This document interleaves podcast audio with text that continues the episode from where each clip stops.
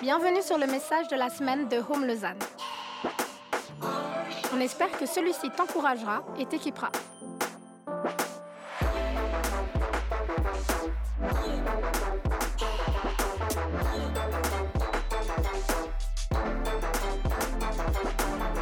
Pour plus d'informations sur notre Église, n'hésite pas à visiter notre site internet sur www.eglisehome.com. À présent, on est dans une série qui s'appelle Saul de Tarse. Ça dure sur euh, quatre dimanches. Euh, et puis, on a eu euh, déjà deux messages, donc là, c'est le troisième. Et le premier, c'était Cindy qui l'a donné. C'était excellent sur la révélation surnaturelle de Jésus auprès de Saul de Tarse. Donc, Saul de Tarse, on l'appelle aussi Paul. C'est un peu son nouveau nom après sa conversion. Et puis, c'était un pharisien qui persécutait les chrétiens. Quand on dit persécuter, c'était genre vraiment, il faisait tout en sorte pour les mettre à mort. Et euh, lui, en tant que juif, ça le dérangeait profondément qu'il y ait des personnes qui soient assez orgueilleuses pour dire qu'elles ont rencontré le Messie. C'est un peu contextuel, mais en même temps, ça parle aussi de notre vision du monde. Pardon. Dans ce sens, Cindy a parlé de la, nouvelle vision du monde qui a été donnée à Saul. La semaine dernière, Yves nous a parlé du silence. Oser le silence. En fait, entre le moment où Saul s'est converti euh, et il y a eu la révélation divine, et le moment où il a agi à faire des disciples, à aller dans les églises, il y a entre 12 et 15 ans qui se sont déroulés. Alors, on ne se rend pas forcément compte en lisant euh, les versets de la Bible, comme ça on, les voit tous à la suite, mais en fait, il y a eu vraiment un grand travail dans le cœur de Saul. Son zèle est resté, mais son travail a eu des fruits différents. Donc, il nous a encouragés à chercher un silence à l'extérieur et à l'intérieur, au fond de notre âme. Et du coup, aujourd'hui, je vais vous parler toujours de Saul, mais un peu plus de ce qui s'est passé dans son cœur de ce qu'on peut voir des fruits qu'il a portés. Donc, pour rappel, Paul, d'un contexte juif, pharisien très zélé, il se convertit. Il devient aveugle pendant trois jours, il retrouve la vue, et puis il choisit de croire en Jésus. Et c'est un homme extraordinaire qui a voyagé un peu partout dans l'Empire romain autour de la mer Méditerranée. Et puis il allait voir ses amis, fraîchement convertis pour certains, euh, qui fondaient des communautés qu'on appelle églises. Et puis, du coup, il leur envoyait des lettres quand il était de retour euh, à Jérusalem ou à d'autres endroits. Et puis, il essayait de les encourager avec ces lettres. Et il a été dans plein de villes différentes, et en fait, il y a plein des lettres du Nouveau Testament qui portent ces noms-là. Donc, lettre aux Romains, c'était à Rome, lettre aux Galates, c'était en, Galate, en Galatie, et puis il a aussi écrit à Corinthe. Et Corinthe, c'était une ville très importante dans l'Empire romain, qui était commerciale et stratégique. Donc il y avait plein de cultures différentes qui se mélangeaient. Il a écrit deux lettres pour cette communauté là-bas qui s'appelle 1 Corinthien et 2 Corinthiens. On va prendre un passage dans 1 Corinthien. Et rapidement, pour le contexte, il y a un peu cinq grandes parties dans 1 Corinthien. C'est les divisions, la sexualité, la nourriture, les rassemblements et la résurrection on va prendre la partie qui nous intéresse le plus, la nourriture. Dans 1 Corinthiens 9, 19 à 23, il est écrit Car bien que je sois libre à l'égard de tous, je me suis rendu le serviteur de tous, afin de gagner le plus grand nombre. Avec les Juifs, j'ai été comme un Juif, afin de gagner les Juifs. Avec ceux qui sont sous la loi, comme sous la loi, quoique je ne sois pas moi-même sous la loi afin de gagner ceux qui sont sous la loi, avec ceux qui sont sans loi comme sans loi, quoique je ne sois pas sans la loi de Dieu, étant sous la loi de Christ, afin de gagner qui sont sans loi. J'étais faible avec les faibles, afin de gagner les faibles. Je me suis fait tout à tous, afin d'en sauver de toute manière quelques-uns. Je fais tout à cause de l'Évangile, afin d'y avoir part. C'est cinq versets, pas très longs mais ils sont un peu complexes quand même. Moi, il m'a fallu plusieurs relectures pour me dire, OK, là je crois, j'arrive à voir environ où il en arrive. Et en fait, on ne le voit pas au premier abord, mais ça parle de nourriture. une nourriture un peu particulière. En fait, on parle de la viande sacrifiée aux idoles. Donc, dans le contexte, à Corinthe, il y a plusieurs cultures qui se mélangent. Il y a les Grecs, les Romains, les Juifs. Et tout ce qui était non-juif, c'était les païens. Et du coup, eux avaient souvent plusieurs d'une multitude de dieux, et ils sacrifiaient de la viande, enfin des animaux, et ensuite ils en faisaient euh, de la viande. Et puis, de manger la viande de ces sacrifices, c'était un, un, acte de culte, en fait. C'était montrer qu'on adorait ça. Et du coup, là, ce que Paul essaie de dire, c'est.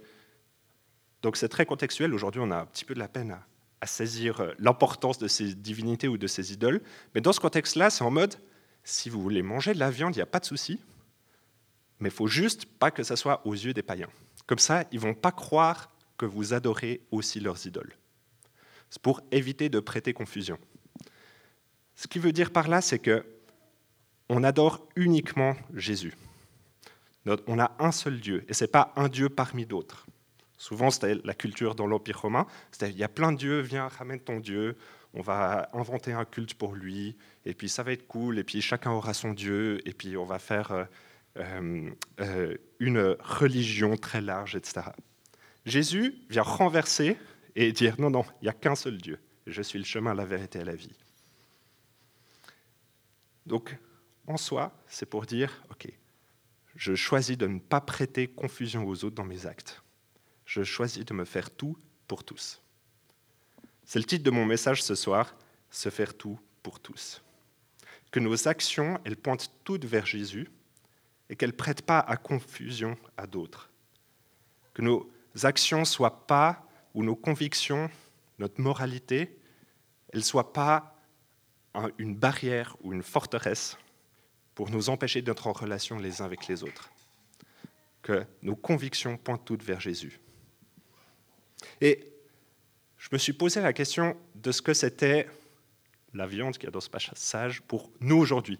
Qu'est-ce que ça pourrait être? Qu'est-ce qui pourrait prêter confusion dans notre vie avec les autres? Je ne sais pas. Je pense qu'il y a plusieurs réponses, mais j'ai l'impression que une en particulier met bien ça en avant. C'est la question politique, notamment des élections. C'est rigolo, dans deux mois, on va euh, voter en Suisse pour des gens. Ça arrive pas souvent, tous les quatre ans, on vote pour des gens et pas que pour des lois. Et du coup, on va voter pour des partis. Je prends les personnes qui sont juste ici, j'en connais assez pour dire qu'on va voter pour des personnes de partis différents. on va pas tous voter pour le même parti, et c'est tant mieux, et c'est très bien. C'est comme ça. Et, en fait, si on mettait, euh, euh, si par contre on résumait notre foi à dire je vote pour tel parti parce que je suis chrétien, ça crée une confusion et puis une manière de dire j'idolâtre euh, euh, telle puissance en mettant euh, Jésus à cette place-là. Ce que Paul dit, c'est que si vous voulez voter chez vous, c'est très bien, c'est notre responsabilité à chacun. Mais pas que ça soit la condition pour être chrétien. Ok, dans le contexte juif, de dire que se faire tout pour tous, c'est totalement subversif. C'est réellement dérangeant pour les maîtres de la loi. Ça veut dire que eux, peuple élu, pharisiens, sont au même pied d'égalité que tous. Que devant Dieu, nous sommes toutes et tous égaux. C'est très provocateur. Et ça m'amène au premier point, que ce que Paul a vécu, c'est il est passé de l'orgueil à l'humilité. En fait, avant qu'il se convertisse, il était dans une élite juive, d'intellectuels, de personnes qui avaient le pouvoir.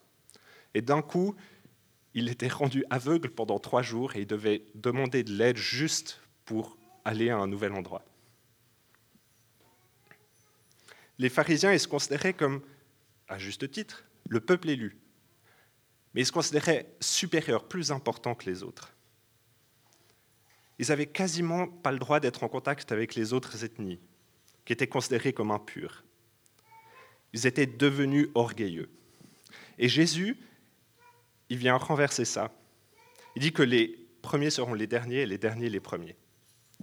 Dans Matthieu 19, 30. Il dit aussi dans Matthieu 6, 33 que le royaume de Dieu est inversé, que toutes et tous sont égaux devant Dieu.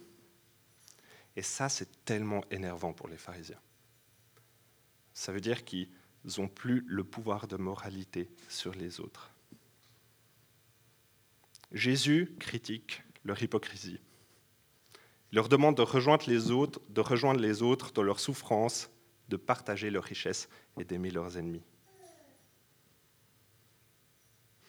Et du coup, je me posais la question de, OK, on est dans 2000 ans plus tard, dans une société avec un héritage majoritairement judéo-chrétien. Donc le christianisme, il y a quand même une base qui est là de manière générale, qui porte pas forcément ce nom-là, mais qui fait partie de notre culture.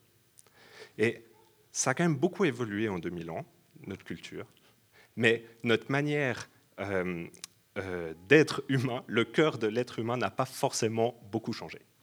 Il y a toujours des gens orgueilleux, humbles, d'autres qui sont ambitieux, d'autres moins, d'autres qui ont envie euh, de, de, qui ont une soif incroyable pour la curiosité, d'autres qui se contentent très bien de ce qu'ils ont.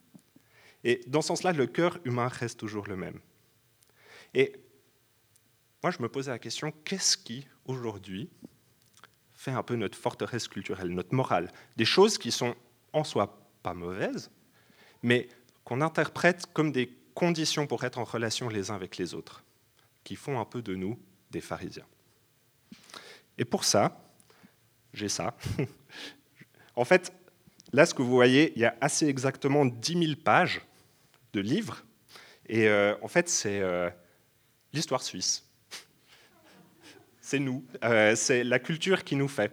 Et puis, ça s'appelle le dictionnaire historique de la Suisse. Donc, si vous êtes curieux après, vous pouvez feuilleter. Et en fait, c'est simplement ce qui a fondé notre culture aujourd'hui. Ce qui fait que la Suisse est la Suisse aujourd'hui. Et du coup, je me disais, OK, on n'a pas le temps de lire 10 000 pages ce soir. Donc, de manière relativement subjective, j'ai choisi de vous résumer ça en, 13 termes qui, euh, qui sont des bonnes morales suisses, mais qui, des fois, on les met tellement en avant que ça nous empêche de vivre des relations. Alors, je vais vous montrer ça.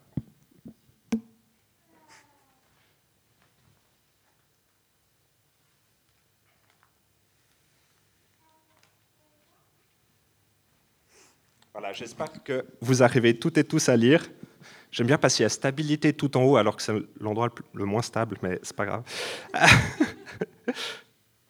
en fait, le travail, ça c'est bien suisse, ça. C'est important. Mais des fois, on le considère un peu comme une idole. Je veux passer plus de temps avec mon, ma partenaire ou avec mes enfants, mais il faut vraiment que je travaille sur ce projet ce soir. On va sacrifier une relation pour ça. La planification, bien, c'est important. Je veux bien, mais par contre, je veux bien aller aimer cet ami qui est seul, mais j'ai plus de place dans mon agenda pour les trois prochains mois. Dommage. La responsabilité individuelle, bonne chose. Je veux bien aimer l'étranger, mais il faut quand même qu'il fournisse des efforts pour s'intégrer. La liberté individuelle, je veux bien aimer telle personne, mais j'aime pas son avis sur ma sexualité. Le confort, je veux bien aimer discuter avec ce gars bruyant, mais franchement, il faut qu'il parle moins fort. Ça m'énerve. L'efficacité. Je souhaiterais conseiller cette personne sur son entreprise, mais elle prend trop de temps pour répondre à mes messages. Et ça, ça m'énerve. La retenue. Je sens que j'ai besoin de prière, mais j'ai surtout pas envie de déranger. Pas envie de me mettre en avant. L'intelligence. Je veux bien discuter avec cette personne, mais il faut qu'elle ait au moins le même niveau d'études que moi. Sinon, on ne va pas se comprendre et je vais m'ennuyer. L'épargne. Je veux bien soutenir cet ami avec mon argent, mais ça affectera mon troisième pilier. C'est vrai. La ponctualité, je veux bien passer du temps avec telle nouvelle personne à l'église, mais j'en peux plus, elle arrive toujours en retard. Pour moi, c'est vraiment l'irrespect. Le paraître, je veux bien donner de l'argent aux pauvres, mais ce SDF, il ne m'inspire pas du tout confiance. Le contrôle, je veux bien passer du temps avec cette personne qui a un avis différent de moi, mais il faut qu'elle soit d'abord d'accord avec moi. La stabilité, je veux bien passer une soirée avec telle personne, mais son humeur change constamment et je ne sais plus où regarder. Il y a tout plein de choses plus ou moins importantes. On pourrait encore en rajouter. Je vous laisse choisir vos idoles. mais Et de nouveau, ces choses en soi, elles ne sont pas mauvaises. C'est des bonnes valeurs, c'est des choses aussi qui ont fait notre culture, qui ont permis d'écrire ces dictionnaires. Mais des fois, on les met comme des conditions pour devenir chrétien, comme des conditions pour nous aussi pour rejoindre d'autres personnes. Et ça nous empêche de rejoindre les gens dans leurs souffrances, dans leurs défis, ou simplement dans nos différences culturelles. C'est comme si des fois ces choses, ça devient notre fierté. On se considère supérieur aux autres parce qu'on a un travail, parce qu'on a plus d'argent, parce qu'on se sent plus intelligent. Et Paul, il a vécu avec un cœur fier et orgueilleux, il est devenu humble. Ça a pris du temps, 12 à 15 ans. Et je disais, le, le titre de cette première partie, c'est Passer de l'orgueil à l'humilité. En fait, l'orgueil, c'est quelque chose d'hyper important dans le christianisme. C.S. Lewis, dans son livre Les fondements du christianisme, il, il donne même le nom à l'orgueil du grand péché. Et il donne une technique très facile pour savoir si on est orgueilleux. Là, ça pique un peu. Plus on est orgueilleux, plus on déteste ce vice chez les autres. Plus il y a quelqu'un qui est orgueilleux, et plus ça nous énerve, alors à ce moment-là, ça veut aussi dire qu'on est orgueilleux. C'est ça que ça veut dire. Ok, donc là, je vous ai parlé de potentiellement ce que ça pouvait nous, comment euh, ça nous empêche, on fait comme une forteresse culturelle pour empêcher d'être en lien avec les autres. Et du coup, qu'est-ce que ça serait l'humilité? Dans Philippiens 2, les versets 3 à 7, c'est écrit Ne faites rien par esprit de parti ou par vaine gloire, mais que l'humilité vous fasse regarder les autres comme étant au-dessus de vous-même. Que chacun de vous, au lieu de considérer ses propres intérêts, considère aussi ceux des autres. Ayez en vous les sentiments qui étaient en Jésus-Christ, lequel, existant en forme de Dieu, n'a point regardé comme une proie arrachée d'être égal avec Dieu, mais s'est dépouillé lui-même, en prenant une forme de serviteur, en devenant semblable aux hommes. Dieu, Jésus, le prince de paix, est venu pour servir et non pour être servi. Il s'est rendu humble.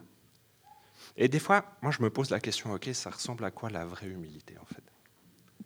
Et de nouveau, C.S. Lewis, je trouve qu'il le décrit tellement bien. Du coup, je vais de nouveau le citer, c'est un peu plus long cette fois. Si vous rencontrez un individu vraiment humble, n'imaginez pas qu'il sera de cette humilité onctueuse, doucereuse, qui répète sans cesse qu'elle n'est rien du tout. Il vous apparaîtra probablement jovial, intelligent, prenant un plaisir réel à ce que vous lui racontez. Si vous ne l'aimez vraiment pas, c'est que vous serez un peu envieux de ceux qu'ils jouissent aussi facilement de la vie. Il ne songe pas à son humilité. Il ne songe pas le moins du monde à lui-même. Ça, ça vient me chercher, tu vois.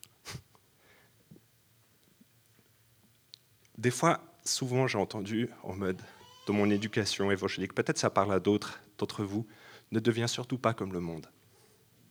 Moi, quand j'entends Jésus, c'est aussi, ne deviens pas comme ces pharisiens.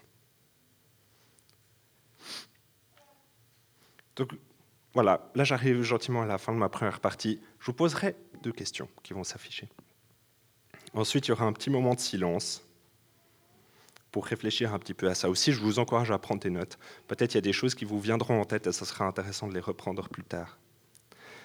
La première, c'est à quel point est-ce que les personnes orgueilleuses m'énervent? Ce que disait avant avec C.S. Lewis.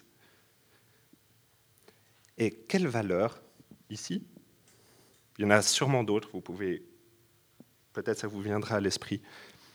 Quelle valeur, peut-être devenue idole, m'empêche d'être en relation avec les autres ou de voir les autres comme ils sont?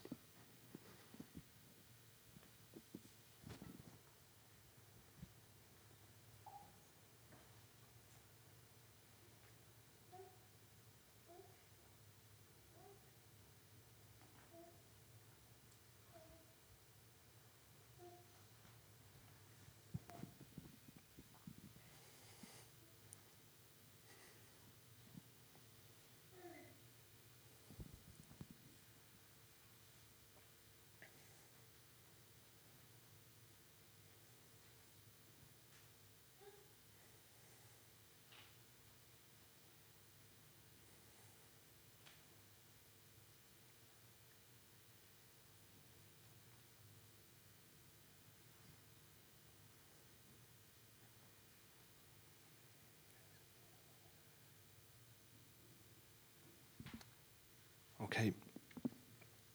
Deuxième point, ça va être un peu plus court cette fois, de l'appréhension à la sérénité. Donc, comme dit précédemment, les maîtres juifs, les pharisiens, ils étaient beaucoup entre eux. Ils se mélangeaient que très rarement au peuple. Ils étaient vraiment dans une bulle d'un télo hypocrite, en gros, pour résumer les termes de Jésus.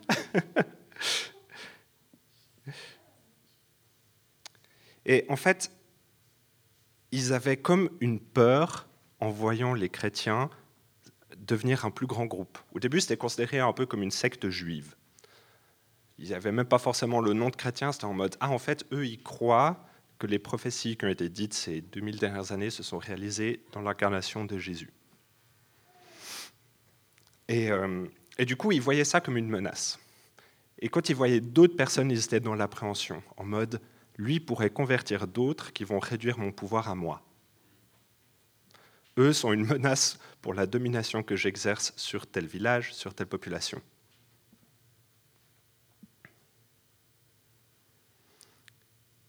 Et ici, Paul, ce qui est incroyable en étant à Corinthe, en écrivant aux Corinthiens qui ont d'autres euh, euh, cultures, qui étaient justement une ville stratégique où plein de gens se mélangeaient, qui était commerciale aussi, il, a dû passer au-dessus de tous ces préjugés.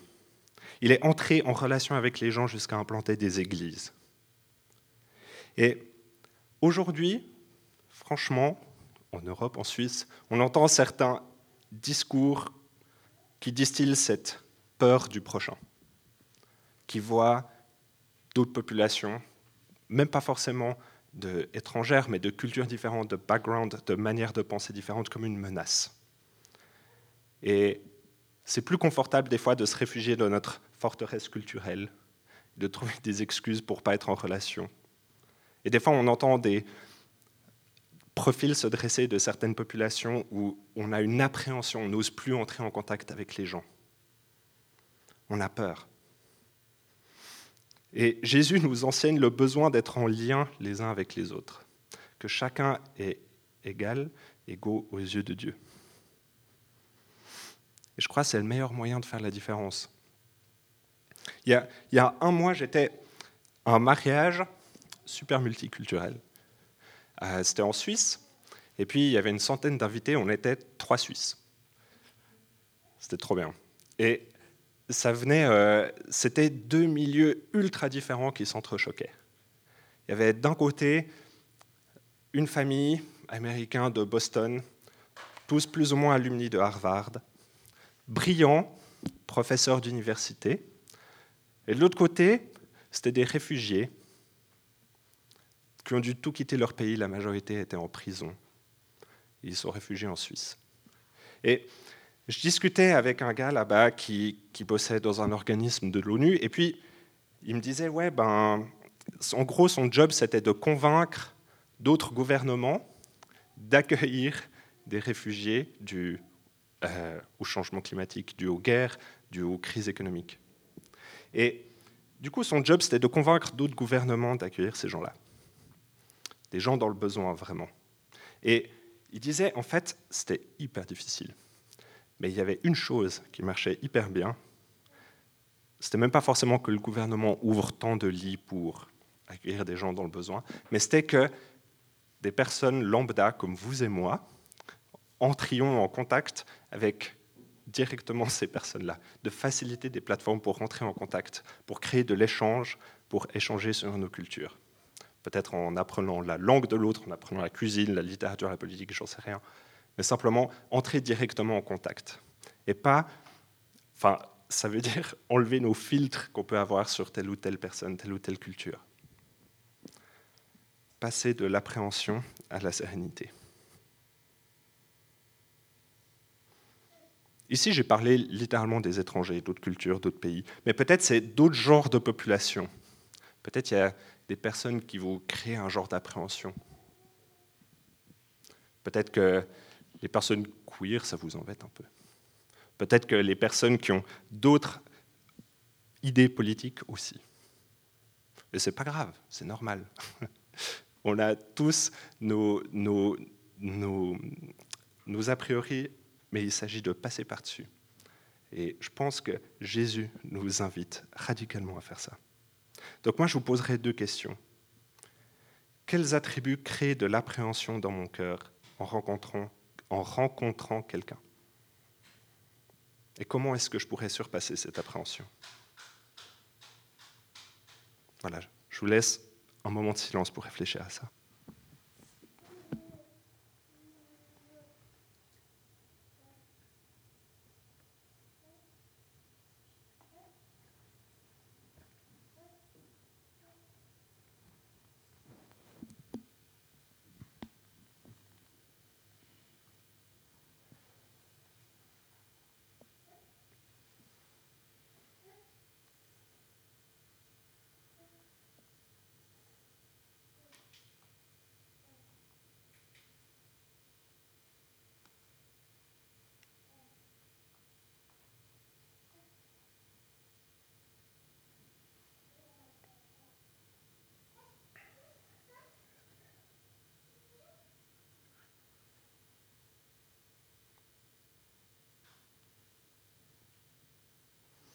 Ok, dernière partie.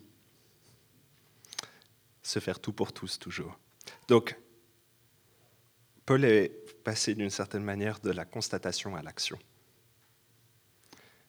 C'était un grand voyageur. Au début, il restait à Jérusalem, ensuite il a été plus loin et un peu partout en Europe. C'était quelqu'un qui a autant accueilli des gens chez lui qu'il a été accueilli lui-même. Et plus tard, aux Romains, il écrira dans le chapitre 12 au verset 13, pourvoyez aux besoins des saints, exercez l'hospitalité. Et j'aimerais juste vous parler d'hospitalité dans cette dernière partie, de se faire tout pour tous. À savoir que, comme je l'ai dit avant, les juifs n'entraient pas chez les non-juifs. Ils étaient considérés comme impurs. Ils avaient d'autres religions. Et du coup, quand Jésus va guérir un enfant d'un Romain, chez ce centurion, c'est presque une insulte dans la tradition des pharisiens. Et, à la fin du passage, euh, Paul parle de gagner des âmes, un petit peu. On va, on va parler de, euh, de l'évangélisation la prochaine fois, de la multiplication. Ici, ce que je veux juste encourager, c'est le fait d'inviter des gens chez soi, d'ouvrir les gens, euh, d'ouvrir notre cœur aux autres personnes aussi. Et en fait, l'hospitalité, ça apparaît dans un contexte pastoral. Pastoral, ça veut littéralement dire les bergers. En fait, dans l'Antiquité, il y avait plein de bergers avec leurs troupeaux. Ils partaient pour quelques semaines, quelques mois. Et puis, ils n'avaient pas forcément d'endroit fixe. Il n'y avait pas forcément un endroit précis où ils allaient toujours rester dans leur hutte et puis euh, faire attention avec leurs chiens ou comme ça. Ils se, baladaient tout le temps un peu. Et en gros, quand on parle d'hospitalité, c'est le fait d'accueillir le berger chez soi. Et c'est-à-dire qu'après une longue journée de travail, peut-être au soleil, peut-être sous la pluie, eh ben, on, accueille la personne avec sa fatigue, avec son fardeau, et on lui offre du réconfort à manger.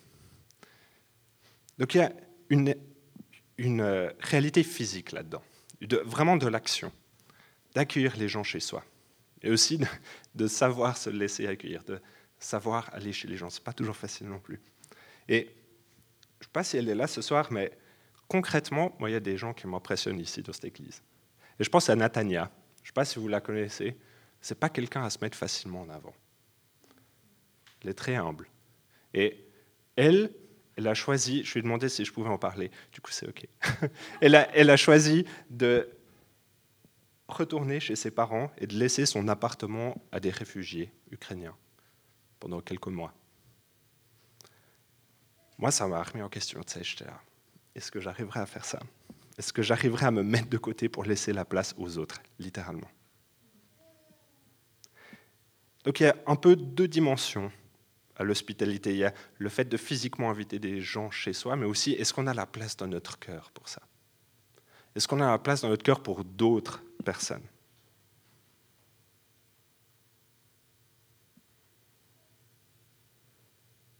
Se faire un faible parmi les faibles. C'était ce qu'on lisait avant. avoir la place dans son cœur pour accueillir les autres dans leur culture propre. Ça ne veut pas dire du tout s'éloigner de Jésus, au contraire, la parole est là, la vérité est là. Mais je crois que des fois, en tant que chrétien, on oublie une chose tellement importante, c'est l'écoute. La semaine dernière, Yves parlait du silence. Et par rapport à ça, j'ai beaucoup aimé euh, ce que disait, euh, ce que dit Jacques Benoît Raucher, qui est un prêtre dominicain de Fribourg. Il disait Notre capacité d'écoute dépend fortement de notre silence intérieur. Et je crois l'écoute active, de poser des questions aux gens, de prendre du temps et pas donner de réponse. Il y a une richesse extraordinaire là-dedans. Ça fait partie de notre job en tant que chrétien. Quand j'étais à ce mariage, je demandais, ouais, du coup, tu as rencontré comment telle personne qu'on connaît au commun? En prison. Peut-être, à ce moment-là, tu, te sens un petit peu privilégié quand même. Tu es juste là. Ça passerait pas trop de dire, t'inquiète, gars, ça va aller, bon courage. T'écoutes juste, tu poses des questions. Et je ne sais pas si vous avez déjà ressenti ce truc où vous rencontrez quelqu'un, vous discutez avec, vous allez plus en profondeur, et puis au bout d'un moment, vous vous sentez comme à la maison. Et peut-être vous voyez plus cette personne, puis au bout d'une année, vous la recroisez, vous buvez de nouveau un café ensemble, vous êtes là, waouh, en fait, il n'y a rien qui s'est perdu. Ça, c'est l'hospitalité du cœur. Et du coup, je vous poserai deux questions. Très simples. Qui pourrais-je inviter chez moi prochainement. Est-ce qu'il y a de la place dans mon cœur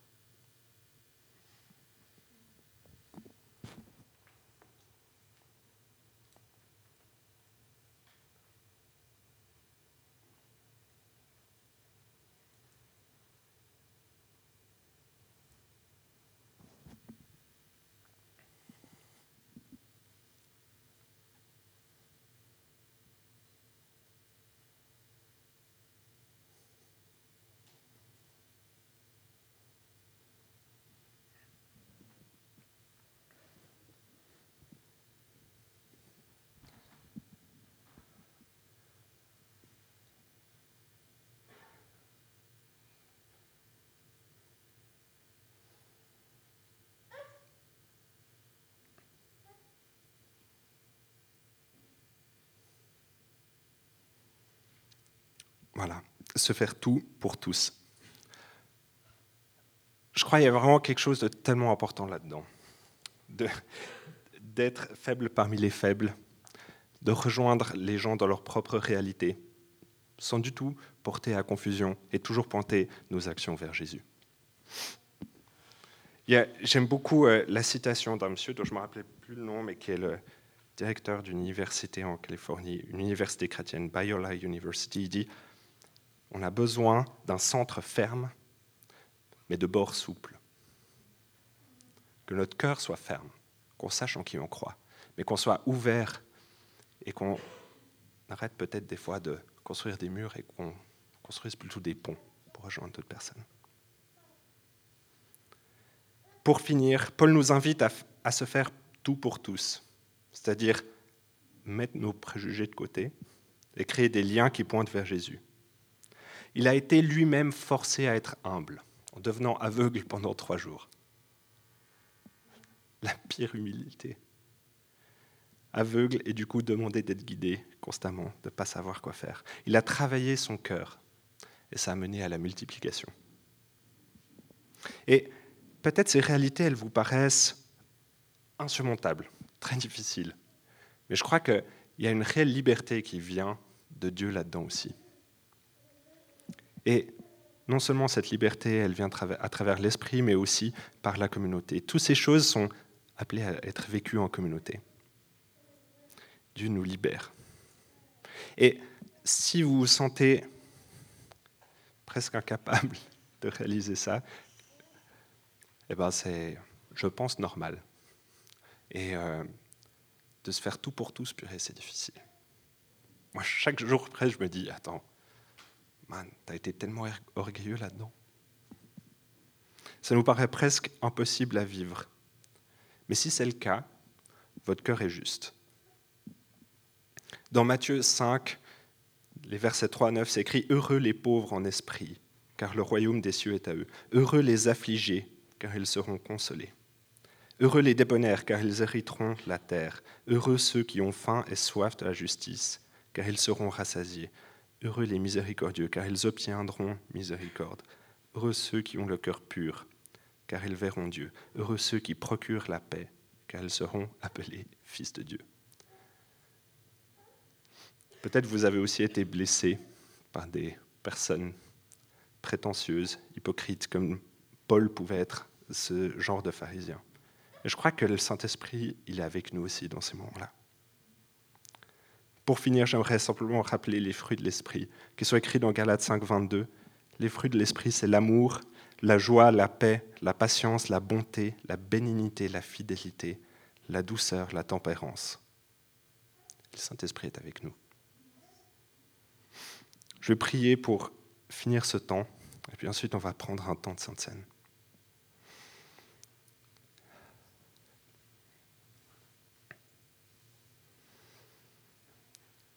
Ah Seigneur, pardonne-nous les moments où on a cru être meilleur que les autres. On se pensait supérieur à d'autres personnes. Pardonne-nous euh, ces moments de peur, d'appréhension peut-être. On n'a pas su rester dans ta sérénité, dans ton amour et ta paix. Pardonne-nous, on a juste constaté et on n'a pas agi. Seigneur, Merci parce que ton esprit est avec nous, parce que tu nous encourages aussi à travers d'autres personnes dans la communauté. Merci Seigneur parce que on n'est pas mis de côté et tu es toujours avec nous. Seigneur, je te prie qu'on puisse continuer à être ces personnes qui se font tout pour tous et qui continuent à pointer vers toi. Tu es le chemin, la vérité et la vie. Et Seigneur, nous voulons refléter cela dans notre cœur et dans nos comportements. Amen. Merci d'avoir écouté notre message de la semaine. Pour plus d'informations, n'hésite pas à visiter notre site internet sur www.eglisome.com.